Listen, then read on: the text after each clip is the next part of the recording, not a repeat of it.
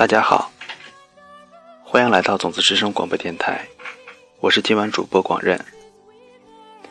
今天我们讨论的话题是问题七十七：宗教信仰。过了这么多年没有信仰的生活，我终于找到了让我真正有热忱的修行道路。我尝试说服我的丈夫来参加其中的一些活动，但他都不感兴趣。而且似乎惹他生气了。我需要种下什么样的种子，才会看到他跟我一起走上这条道路？这真的会是一件让我的生命无比快乐的事情。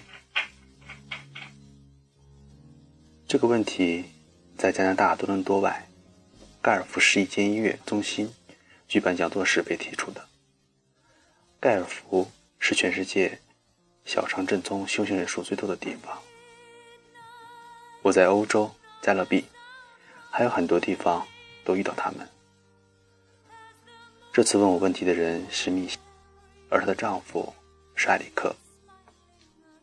密西，我开始说道：“让我们先弄清楚，什么方法是行不通的。我是说，根据你的个人经验，这一辈子的个人经验，这个话题。”值得我们清楚无误地说出来。尝试说服埃里克，跟你一起踏上同样的修行道路行不通，因为这不是每次都行得通。尝试跟埃里克争论也行不通，因为这也不是每次都行得通。什么话也不说，采取冷战策略也同样行不通。如果不是每次都行得通，那他。就是行不通。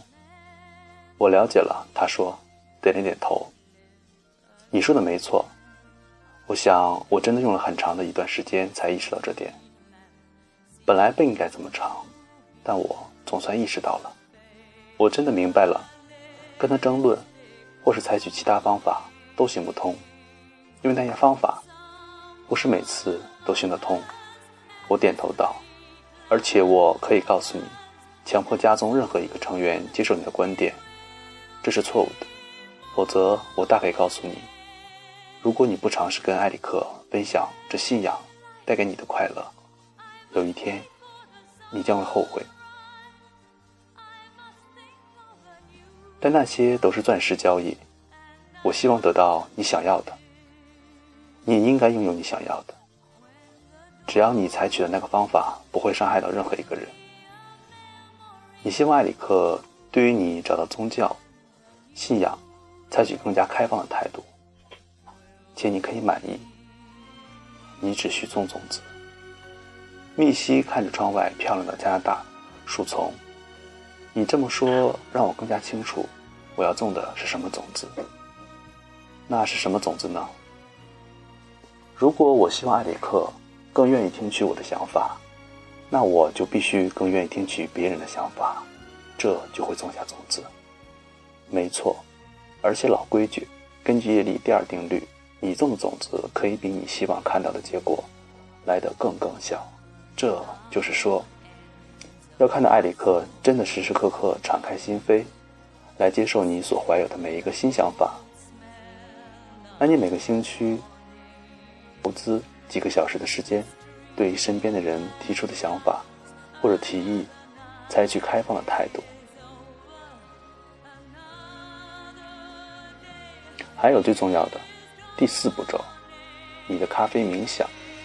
我观察到密西对于咖啡冥想的反应，而我所看到的让我担心，因为我已经在上百个人身上看到这种反应。我可以看到，他觉得咖啡冥想这个理念蛮可爱的，就像他的名字一样，但却不是关键。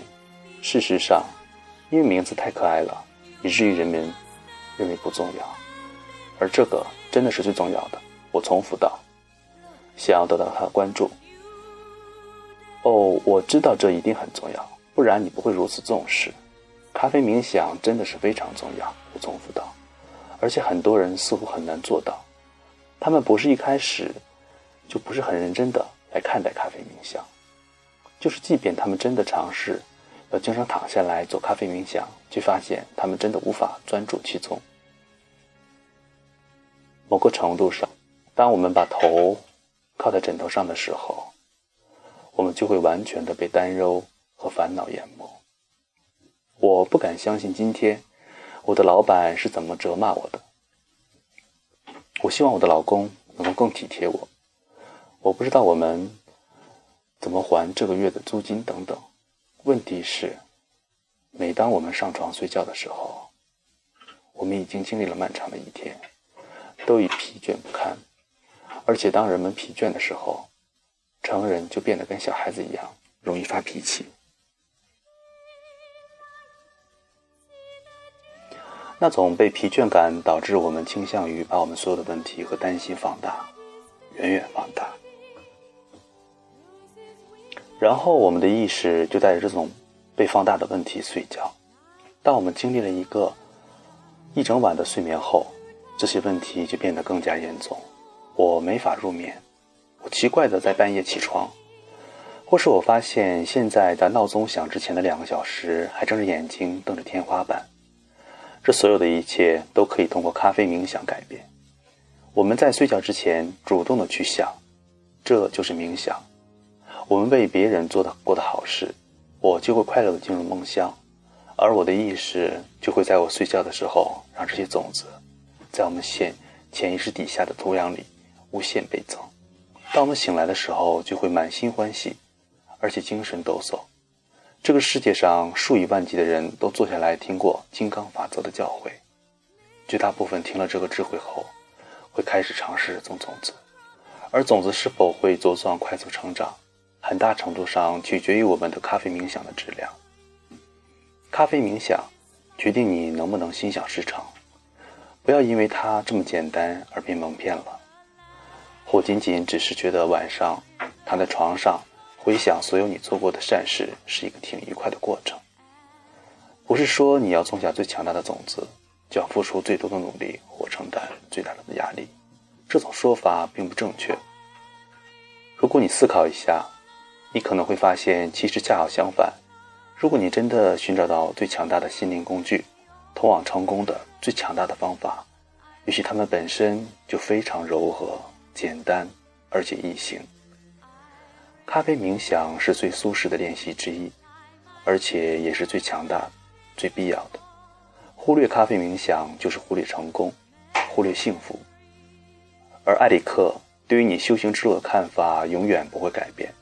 我挑着一边的眉毛说道：“密西微微笑道：‘好的，好的，我明白了。你可以种种子了，但没有阳光、水和肥料，它也不会成长。而听起来，咖啡冥想就是阳光。’我点点头。